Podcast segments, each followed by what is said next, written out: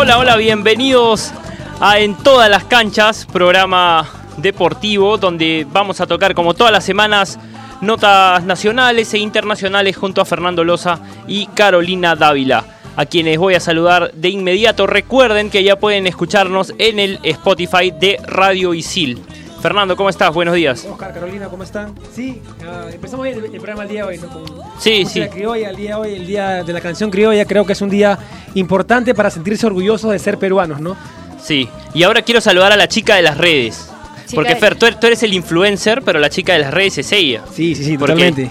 Sí, porque yo he visto saludos por ahí en, en su, en su Instagram de, de futbolistas. Ay, ay, sí, sí, ¿Nos sí. puedes sí. contar un poco eso, Caro? ¿Cómo estás? Buenos días. ¿Cómo están, compañeros? Este, oh, a Fernando, muy buenas tardes. Y a la gente que nos está escuchando a través de Radio Isil, en Spotify y muchas plataformas también. Y bueno, acá es un día consoleado, un día para festejar la canción criolla. Y en lo particular, algunos compañeros hemos ido a entrevistar a algunos jugadores y recibido un caluroso saludo por parte del Chapu Ramón. Perfecto, perfecto. Y hoy día, ya lo, ya lo decías, eh, en estos días se va a celebrar el Día de la Canción Criolla y también se va a celebrar Halloween. ¿Tú te vas a disfrazar, Fer? No, no, no. Yo, yo prefiero celebrar uh, el Día de la Canción Criolla como buen peruano. Perfecto. Quien ha estado celebrando, ya para empezar con la información, es Diego Elías. Fer, tú tienes la, la información. Sí, sí. Uh, Diego Elías se encuentra eh, dentro de los ocho mejores de Qatar Classic 2018. Para llegar aquí, la raqueta número uno del squash peruano, que es Diego Elías, uh, superó primero a, al alemán Rafael Cambra ¿ah? por 3 a 1. Primero comenzó, comenzó perdiendo a Diego Elías, ¿ah? pero luego se repuso. El primer, el primer parcial lo perdió por, por 10-12 y luego eh, 11-4, 11-3 y 11-5 para asegurarse su pase a la tercera ronda. Y en la tercera ronda superó a, escuchen, ¿ah? Escuchen, no, perdón. Sí, escuchen, superó Escuchamos. a Mohamed El Shorbagui. ¿Qué tal? ¿Qué, a ver, a ver, repi a ver, repite, por favor. No, no. Mohamed El Shorbagui, ¿Qué, ¿qué, les parece esa? has, has estado practicando sí, todo el fin sí, de semana. Sí, totalmente. Le ganó por 3 a 0, 11-7, 11-6 y 11-5, ¿no? Y ahora también enfrentará a otro egipcio en, en, cuarto de final para su pase a, a, semifinales. ¿no? Y recordar también que Diego Lías se encuentra dentro de los 13 mejores de, del ranking de la PSA. Así es. Porra, porra, eh, tuvo. No le ayudó Ray al Egipto. bueno, eh, para quedarnos un poco en el squash, hay que decir que Alonso Escudero se llevó el primer lugar del quinto torneo nacional de dicho deporte. El deportista lidera el ranking ahora con 40.990 puntos. Así wow. que puesto, sí, lugar. es el primer lugar por ahora. Y bueno, eh, ya hablaba Fer de nuestro gran representante en los últimos años como ha sido Diego Elías. Eh, hay que decir también que en los últimos días, las, la última semana, se confirmó que Perú va a ser sede del Grand Prix de pesas el próximo año, previo a, los Juegos Panamericanos Lima 2019. El Grand Prix de pesas aún no tiene lugar, aún no tiene fecha definida, pero se definió que se va a hacer en el Perú.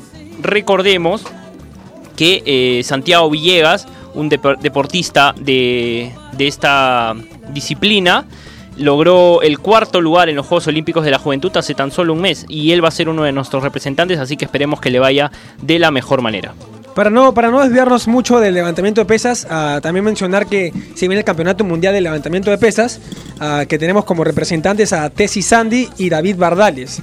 Ambos van en busca de, de, tener una gran participación en este torneo que será eh, el torneo más importante de su disciplina eh, en este año. ¿no? El campeonato va del primero al 10 de noviembre por el lado de la rama femenina que va Tessie Sandy.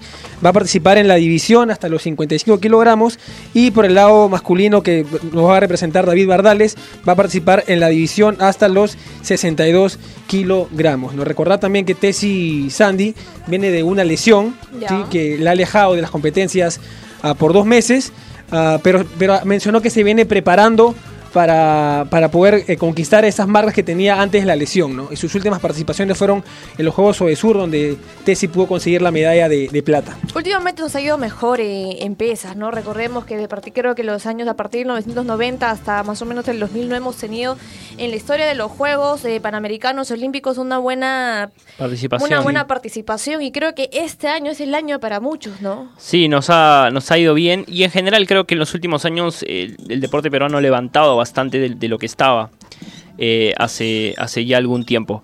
El día de hoy eh, se va a iniciar el Campeonato Sudamericano de Natación 2018. Se va a hacer en Trujillo, empieza el 31 de octubre al 11 de noviembre y eh, es clasificatorio a los Juegos Panamericanos Lima 2019. Hay que recordar que ahí seguramente van a participar eh, deportistas como Samantha Bello, hijo, hija del recordado Johnny Bello, que participó en tres Juegos Olímpicos consecutivos. Eh, va a participar Andrea Hurtado, que fue la abanderada de los Juegos Olímpicos de la Juventud hace tan solo un mes y que es trujillana. Entonces va, va a competir de local en la piscina olímpica que se construyó hace algunos años para los Juegos Bolivarianos. Yo voy a dar el nombre de la selección peruana que van a conformar estas disciplinas representándonos. Lo es Valeria Romero, Carla Morales, María José Coillo, Cielo Mar Romero, María Fe López, Tania Patiño, Yamile Carrasco, Camila Rendón, Andrea Phillips, Sandy Quiroz y Fiorella de la Cruz, que estarán bajo la atenta dirección técnica de Vilma Romero y Cici Villarán. Y bueno, y recordar también que como tú dices, inicia en noviembre, eh, bueno, el se inicia el miércoles 31 de octubre hoy día, desarrollará la prueba de 5 kilómetros damas y varones. El viernes 2 de noviembre será el evento sobre el circuito de 10 kilómetros damas y varones y el sábado, tres días final, tendremos la carrera por equipos, en el cual estará integrado por tres deportistas por país. Perfecto, toda la información.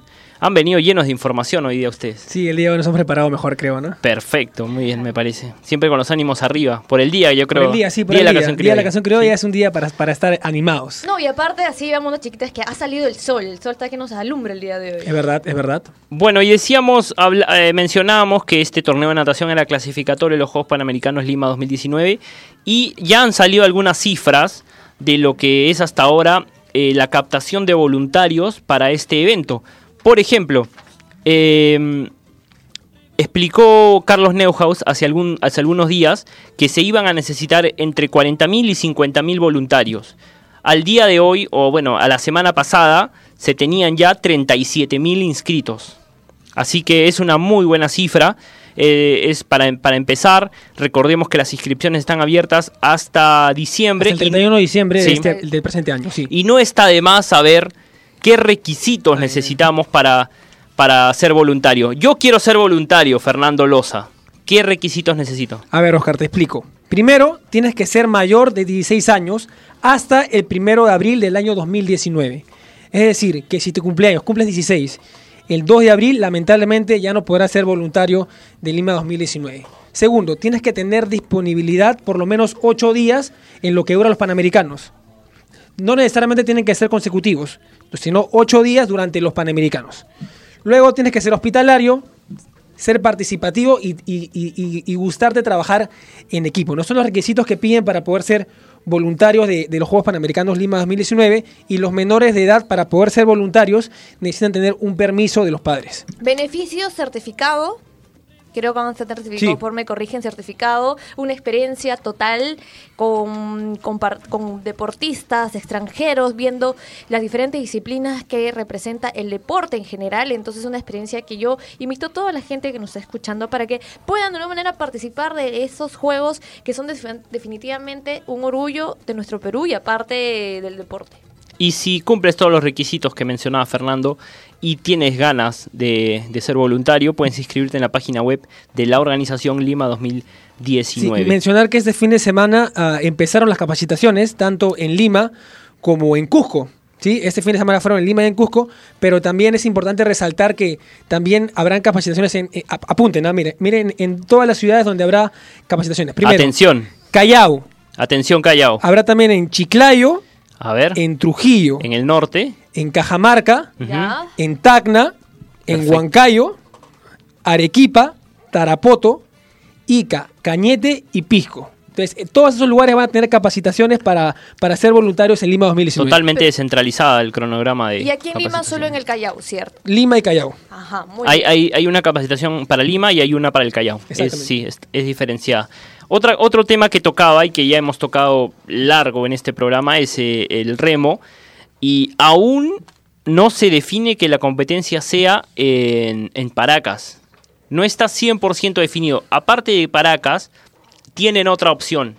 Muchos han dicho Piura, pero me parece que fue más un desliz. Piura, de- pero si, de- si los juegos son Lima 2019, ¿no? Sí, Claro, fue un Lima. desliz de una información periodística, pero sonó fuerte en un momento. Pero dije- dijeron que ya casi estaba, que sea en Piura, pero luego Carlos Neuhaus se encargó de desmentirlo. Pero sí dijo que aparte de Paracas tenían otra opción. No dijo cuál. No se sabe tampoco. No ni, se sabe, no quiso- todavía. ni se tiene a- a- alguna sospecha de cuál No, podría ser. no quiso ni siquiera dar pistas. Dijo que eso lo estaban manejando internamente, pero que eh, en los próximos días, en las próximas semanas, se iba a definir ya entre Paracas o esa segunda opción secreta, por decirlo de alguna manera. ¿Les gusta la, la opción de Paracas o no? No, está claro que no. Está claro que los deportistas no están cómodos ahí. Creo que no están más cómodos no solamente por el lugar, sino por el ping-pong de la sede, porque no se define, estamos puertas ya de unos Juegos Panamericanos y que no tengan una sede definida como que tampoco es la idea. Y no, se le mandó una carta al Estado hasta el día de hoy, al menos hasta nosotros sabemos que no hay respuesta por un apoyo o para que puedan intervenir, así que, ¿qué estamos esperando también? Sí. Sí, bueno, también el- hay, hay que entender que el, que el- hoy por hoy tam- eh, también el Estado tiene, tiene otras preocupaciones y otras prioridades, creo, ¿no? Sí, pero los Juegos Panamericanos en verdad nos pueden abrir. es- una gran puerta para nosotros. Sí, ¿eh? claro, claro que sí. Lo, lo bueno, políticas. lo bueno sí es que el nuevo alcalde de Lima ha mostrado su interés en los juegos, lo ha mencionado en varias oportunidades, en varias entrevistas, y eh, se ha comprometido a apoyar en todo lo que pueda y hacer un puente entre la organización y el ejecutivo para sacar adelante todo lo que sea en todo lo que sean temas organizativos en los Juegos Panamericanos. Nos vamos a ir a una pausa y vamos a volver con mucha más información, compañeros. Esto es En todas las canchas.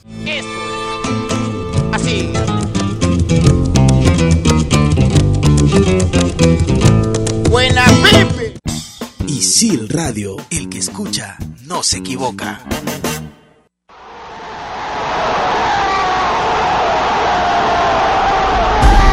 Nadie te enseñó a gritar un gol, ni a quedarte en silencio por el dolor. Nadie te enseñó a pintarte la cara, no con color, sino con esperanza, ni a enfrentar a los más grandes con absoluta confianza. A creer que si no se gana hoy se podrá clasificar mañana. Nadie te enseñó a amar al fútbol y la selección. Es que aprendiste en cada detalle y haciendo de este deporte tu única pasión. Aprendiste haciendo. Isil, hincha oficial de la selección.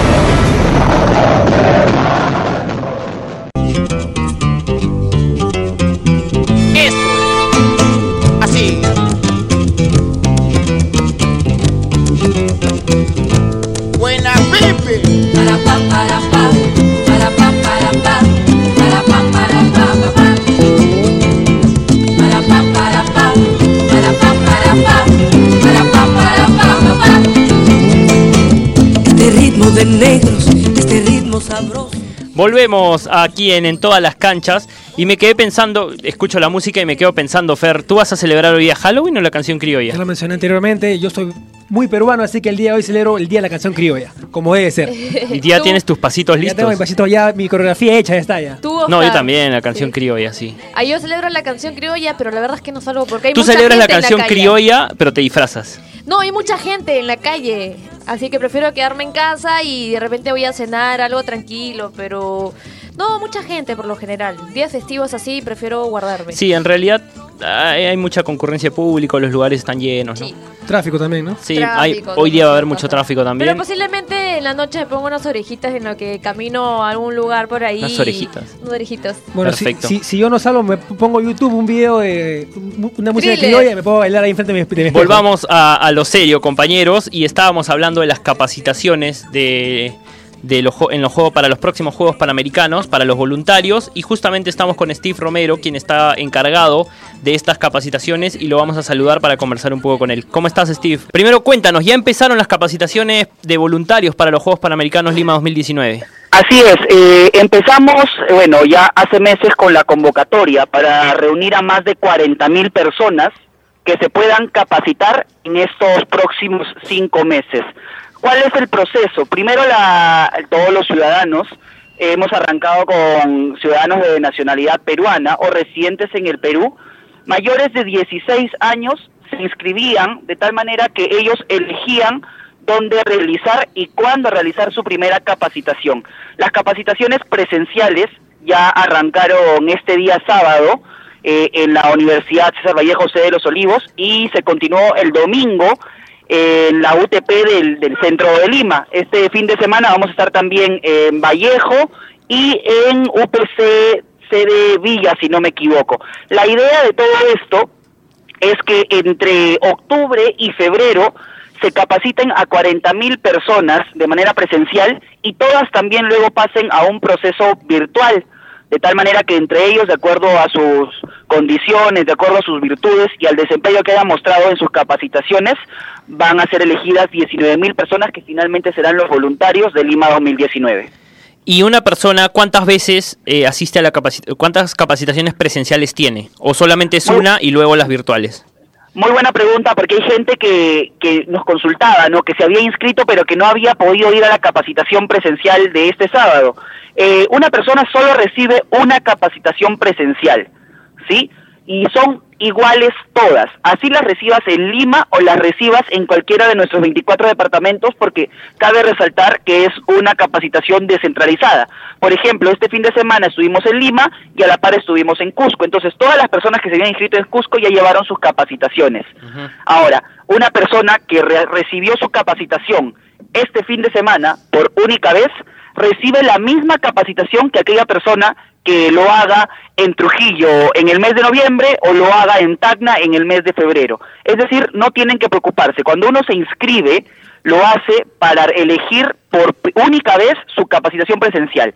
Luego ya a partir de noviembre se va a habilitar eh, la, se podría decir, la parte de la página web en la que estén las capacitaciones virtuales divididas en cuatro módulos y esos cuatro módulos eh, tienen que ver pues con temas como lo que está trabajando la ONU, que es quien está detrás de toda la capacitación para formar mejores ciudadanos con miras al año 2030 por todo esto del eh, Plan 2030.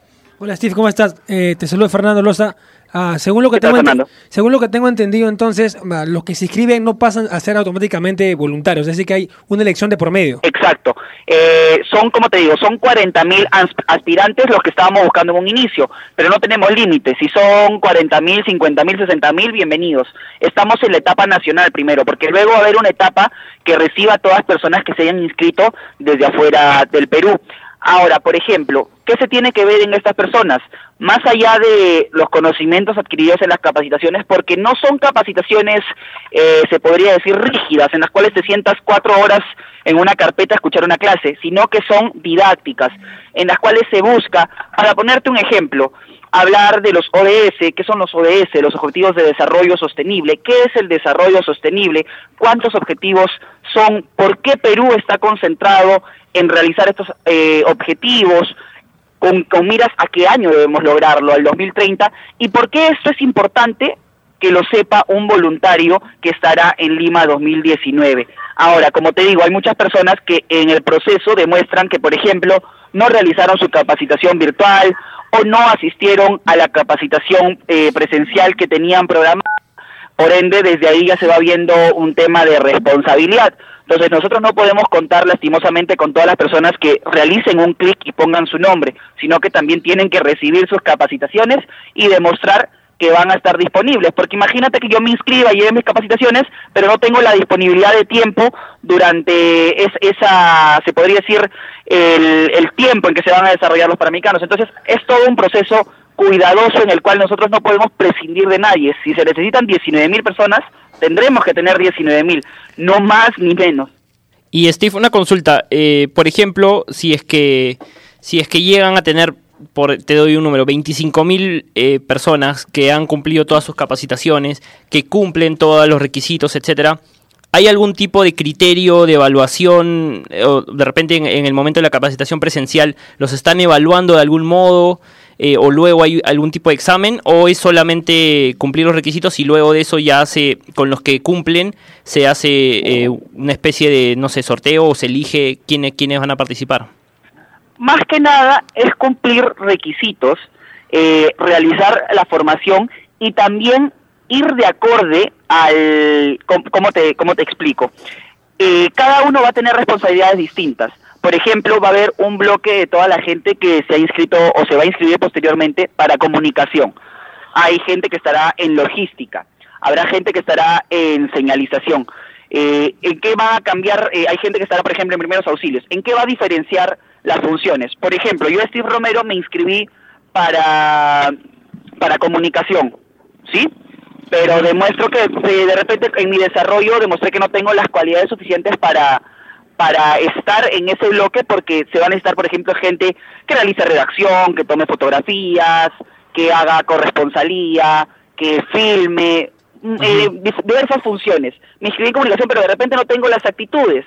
Sin embargo, tengo las actitudes para pertenecer al equipo de logística. Entonces, tengo entendido que dentro de todo va a haber esa consideración también, que es como que la lista de espera, ¿no? De acuerdo a ello, y también puede que a mí me reubiquen eh, de acuerdo a las necesidades, porque no se trata de que, bueno, me inscribí para comunicación y no tengo las cualidades suficientes, eh, estoy fuera, sino que también se tienen que ver eh, qué virtudes tengo y es pasa, pasa por todo un proceso de evaluación eh, el cual recae sobre 31 personas que se llaman o tienen el puesto de formadores. Ellos están distribuidos entre Lima y provincias y han sido capacitados por los UNV, que son los eh, United Nations Volunteers, eh, voluntarios de las Naciones Unidas, que al fin y al cabo son ellos quienes a quienes se les ha dado la responsabilidad grande de capacitar a los 19.000 voluntarios. Pero el tema no pasa más que nada por un por temas de nombre, de se podría decir de elegirlos a dedo, sino también va a depender mucho, aparte de las cualidades y la evaluación, de en cuál de los ítems eh, hayas, hay- hayas elegido. Steve, ¿cómo estás? ¿Qué tal? Te saluda Carolina Dávila, compañero. ¿Qué tal, Carolina? Un gusto. Eh, Steve, eh, dos consultas en realidad. Eh, tú dices que ahorita se está viendo la etapa de Lima, cómo se está aceptando esta convocatoria y aceptación. Hay bastante gente, hay poca gente. No vaya a ser que pase como lo de las, del censo, que se inscribieron cinco o cuatro hasta poca gente. En realidad, ¿cómo va ese tema? Y por otro lado, cuando dices que primero es Lima y luego ir a provincia. ¿Cómo va a ser, si es que se aceptan eh, chicos o jóvenes de provincia, la estadía, el Estado le va a mm, concesionar parte de la estadía en Lima o va a tener que correr por cuenta de ellos? ¿O cómo va a ser la estadía con estos jóvenes? A ver, te explico. Las, las capacitaciones son paralelas. Van a ser en total eh, a un aproximado de 42. Cada fin de semana son dos. Es decir, ya tuvimos las dos primeras. Tanto en eh, este fin de semana fue Lima y Cusco, eh, el que acaba de el que acaba de terminar. Ahora, este sábado 3 de noviembre y el domingo 4 también estaremos ahora en Arequipa. Es decir, semana a semana se va a ir por cada ciudad del Perú. Es decir, que por ejemplo la gente que está en Huancayo y todo lo que abarca Junín, pues tiene una fecha determinada. La gente que está en Ucayali, en Madre de Dios, en Puno, se va a tratar o se busca abarcar todo el país, pero semana a semana. En cambio, en Lima, por la cantidad de inscritos, se tiene que hacer todos los fines de semana. Entonces se tiene que ver también evaluar si vamos a volver, por ejemplo, a, a Cusco, donde estuvimos este fin de semana. Va a depender mucho de la, de la convocatoria. Me, me agrada la pregunta en la cual tú me dices cómo, cómo de repente apoya el Estado. Ya sabemos, como te digo, que la gente que esté en provincia, pues eh, va a recibir capacitaciones en su propia ciudad. De eso no hay inconveniente. El detalle es que estamos hablando de una función de voluntariado y en ninguna parte del mundo en realidad se ve un voluntariado eh, en el cual se corra con ese tipo de gastos. Eh, ¿Qué gastos, o mejor dicho, qué responsabilidades tiene eh, Lima 2019 con los voluntarios? Eh, tiene responsabilidades de alimentación, de asegurarlos eh, en temas de salud, es decir, es, si bien es cierto no están remunerados en su horario de trabajo y en las 24 horas ellos están asegurados eh, en temas de salud o de repente con una aseguradora privada, eso lo tienen que definir los, los formadores. Eh, también van a tener alimentación, van a tener uniformes. Entonces, por ese aspecto, eh, todo va a estar bien cubierto. Porque hay situaciones en las cuales, por ejemplo, tú me dices, no, oye, se puede ver el tema de la vivienda. ¿Por qué? Porque es un tema de voluntariado e incluso se entiende que un voluntario corre por sus propios gastos desde el traslado de casa, ya sea en provincia o fuera del país, hacia la ciudad donde se desarrolla. Eh, es un, de repente pocos lo comprenderán, pero así se manejan los voluntariados no solo en el Perú, sino en todas las partes del mundo. Entonces, ahora, no están desamparados en el sentido de que, eh, ya, bueno, no tengo un hogar. Sin embargo, la función de los voluntarios también es que se conozcan. Por ende, si yo soy un voluntario residente en Lima, no tengo la obligación pero sí puedo eh, de repente darle a hogar a un voluntario que viene de provincia, darle hogar a un voluntario que viene del extranjero, porque muchas de las muchas de las personas que están participando en este voluntariado tienen como principal objetivo el intercambio de culturas, el conocer personas de afuera, no solo no solo saber cómo se comportan, sino también cuál es su estilo de vida, su ideología, eh, también el idioma, ¿por qué no?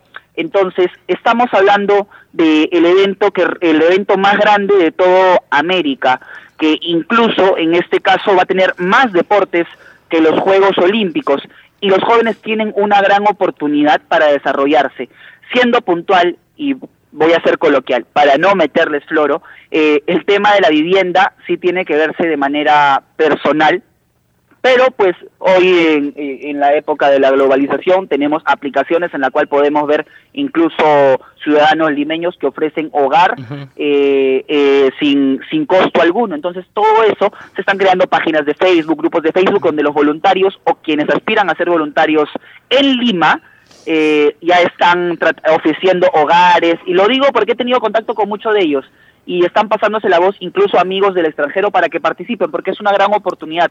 Y hay un plus, los eh, participantes o los voluntarios van a recibir dos certificaciones, una por haber, eh, por haber sido formados, ¿sí? Y otra por haber participado. Y estas eh, van a, esto, estos certificados van a ir por parte de la UNOPS, la Oficina de la ONU de Proyección Social, por parte de la ONU y también de Lima 2019. ¿Para qué le sirven? Pues para potenciar un CV y, ¿por qué no?, aspirar a ser voluntario en otros eventos incluso de mayor talla, eh, vamos a decirlo, de repente de cobertura televisiva, como lo puede ser una Copa América, como lo puede ser un Mundial de Fútbol y, ¿por qué no?, los Juegos Olímpicos de Tokio 2020. Es importante lo que mencionabas, Steve, eh, porque creo que es el espíritu un poco del voluntariado, ¿no? El tema de interrelacionarse con otras culturas, con otras personas, eh, tener nuevos, hacer nuevos amigos.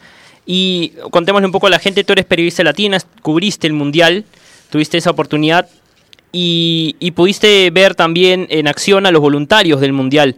Eh, tu viaje, ver, ver a los voluntarios del mundial, eh, relacionarte con otras culturas, ¿qué tanto te ayudó en esa nueva experiencia eh, de formador de voluntarios? Eh, en primer lugar, bueno, sí fue una experiencia muy bonita, pero voy a tratar de ir al grano cómo es la experiencia con los voluntarios. En primer lugar, me sorprendió e-, esa, se podría decir, esa sed que tienen de, de servicio, ese, esa vocación, es, la palabra, la frase es vocación de servicio, ¿no? Ellos incluso eh, tenían que tolerar cosas como cambios de humor de la gente. No, no te estoy hablando solo de los periodistas, sino de los, eh, al fin y al cabo, para quienes estaban eh, ellos dando su servicio, era para todas las personas que estén no solo en estadios, sino en aeropuertos, en plazas, en cabinas de información. Pero ellos siempre estaban de buen humor. podía incluso, ¿por qué no decirlo? En los, en los estadios se vendía cerveza, entonces tenían que ellos lidiar con ese tipo de cosas y se notaba que habían recibido una gran capacitación. Estaban, por ejemplo, uniformados de acuerdo eh, a la función que realizaban. Si tenían, por ejemplo, que dar eh, información básica o incluso habían voluntarios que estaban señalizándote cómo llegar desde un punto al estadio, tanto en las vías subterráneas del metro, en los buses, y tenían un guante con como que give me the five o algo así como que para que choques la mano, y ese simple acto ya te genera un poco de alegría. O sea, estás llegando a un estadio, estás llegando a un recinto deportivo y hay alguien que te da la mano, hay alguien que te saluda, alguien que te dice bienvenido. Entonces, desde ahí ya comienza la función de un voluntario. Cuando llegábamos a cada una de las ciudades donde jugaba Perú, a Saransk, a Sochi, Ekaterimburgo, Ujú. en el aeropuerto habían voluntarios que nos preguntaban de dónde veníamos, tanto de qué país veníamos, en qué ciudad habíamos estado y hacia dónde nos dirigíamos. Nos estaban tratando de llevar al estadio, nos indicaban qué buses tomar.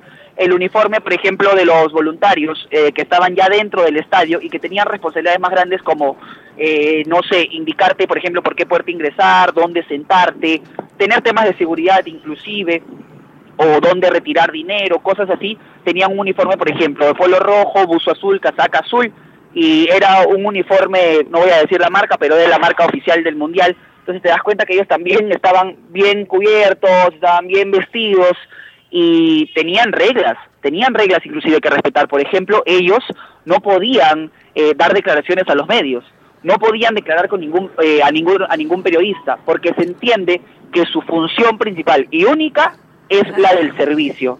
¿sí? Entonces, eh, también hay reglas que tienen que, que seguir y, y es curioso porque a veces tú, eh, un- una vez intenté darle a, a tres jóvenes que observaba, eh, los veía cansados, ya estaba terminando la jornada y ofre- le ofre- les ofrecí un- una gaseosa y no podían. No podían aceptarla porque dentro de su protocolo está prohibido. Entonces, hay un montón de cosas que a veces uno no considera y a mí no me pasó, pero hay gente que de repente no admite que le rechacen un refresco, le rechacen un bocadillo y se Claro. pueden ofender. Entonces también tienen que lidiar con todas esas cosas. Lo principal que yo rescato de los voluntarios es ese sentido, ese servicio de vocación que tienen y el hecho de que pues al fin y al cabo podrán no recibir un dólar ni un sol, pero ellos están contentos con todo lo que reciben. ¿Y qué reciben ellos? Una grata experiencia y el simple hecho, y gran en realidad eh, responsabilidad, de representar a su propio país. Porque como lo dice parte de nuestro eslogan, sin voluntarios no pueden haber Juegos Panamericanos. Perfecto, Steve. Qué importante es la labor del voluntario y es importante también que se conozca y que la gente tome conciencia de ello. Y, y bueno, estás haciendo un gran trabajo, te agradecemos por el tiempo y nos estaremos encontrando en cualquier momento. Perfecto, jóvenes. Aprovecho la oportunidad para invitarlos a, bueno, a todos sus radioescuchas, a quienes estén presentes, de repente también a los jóvenes de ISIL, que se inscriban. Las inscripciones están abiertas hasta el 31 de diciembre. Si son menores de edad, tienen que ser mayores de 16, o sea, pueden tener 16, 17, solo necesitan la aprobación de papá o de mamá, de algún apoderado. Si son mayores de 18, no hay ningún problema. Y se pueden inscribir para re- recibir su capacitación física presencial hasta febrero. Entonces hay tiempo, eh, es una gran oportunidad y recordemos que pues el Perú va a estar en las miras de todo eh, el mundo prácticamente. Este fin de semana, el sábado, estaremos en la César Vallejo de la sede de Lima Norte, el domingo estaremos en la UPC de Chorrillos y tanto en provincias, atención toda la gente de Arequipa porque estábamos este sábado y domingo también. Perfecto, Steve. Muchísimas gracias y, y- y gracias por todo. Un abrazo. Gracias, No, Steve. gracias a ustedes, que tengan un buen día. Gracias. Igual. Ahí estaba Steve Romero, eh, eh, encargado del voluntariado de los Juegos Panamericanos Lima 2019, uno de los encargados, así que fue clarito, ¿no? Fue, fue claro lo que nos contó.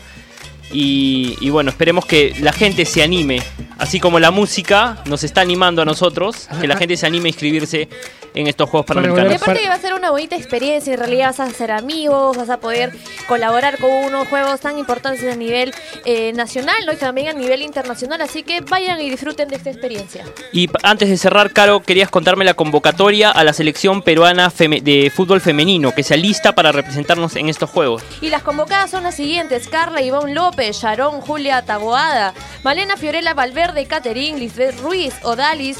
Mayrín Rivas, Carla Indira Conga, Stephanie Etiel Vázquez, Karen Stephanie eh, López, María Isabel Luques, Kimberly Flores, Eben Azucena Pizango, Aranza Jesús Vega, Stephanie Lisset Espino, Cindy Magali Novoa, Greta Naomi Martínez, María José López, María Génova Valentín, Emily Luz Flores, Grecia Londra Vilches, Stephanie Etel Otiniano, Miriam Tristán, Adriana Luca, Rocío Magdalena Fernández y Scarlett Merry Flores son las convocadas para esta selección mayores femeninos para los próximos eh, y participar también en los Juegos Panamericanos los- eh, Lima 2019. Perfecto, Caro. Y ya nos vamos a, nos tenemos que ir porque a Fer le pican los pies Sí, sí, antes sí, de que ya- se vaya a bailar. Ya me estoy preparando para la noche. Sí, Hoy ya se baila. Nos vamos a quedar solos aquí.